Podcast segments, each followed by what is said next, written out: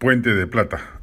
Sería una insensatez políticamente suicida que la oposición congresal le niegue la confianza al gabinete presidido por Mirta Vázquez y que mañana se presenta ante el Pleno.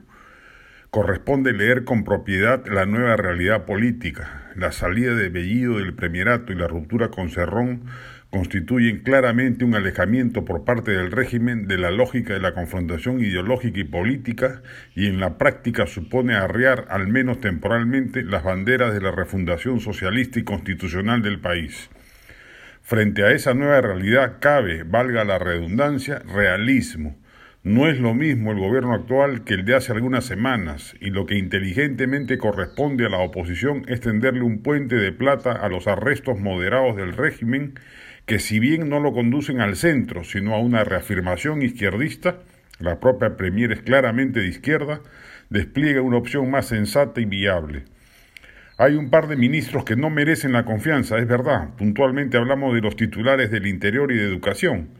Pues a por ellos, que la posibilidad de interpelarlos y censurarlos la tiene a mano el Congreso, más aún ahora que el Ejecutivo ya no puede hacer cuestión de confianza por tales circunstancias pero en términos globales, sobre todo el centro, debe apartarse de la lógica vacadora, lindante con el golpismo, que un sector de la derecha, fuera y dentro del Congreso, promueve a toda costa sin importar razones.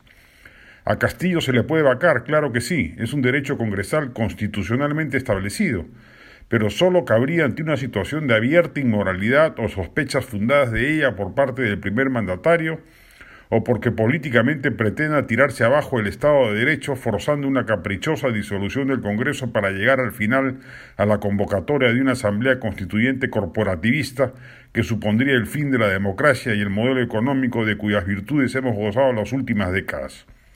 Pero ni lo uno ni lo otro está cerca de ser realidad ahora. Por el contrario, la ruptura con Cerrón aleja al régimen de esa eventualidad. Esa realidad política debe ser correctamente leída por la oposición y no jugar irresponsablemente a la resiedumbre cuando no es el momento de hacerlo. Lo era hace unas semanas, no ahora. La del estribo. Otra sugerencia para la nueva ministra de Cultura Gisela Ortiz, que revise la política de aforos de los teatros. Como está planteada, implica una agonía perpetua para los productores, directores y actores.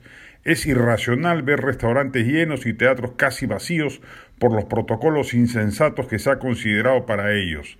El teatro debe ser presencial y necesita que haya más público apreciándolo.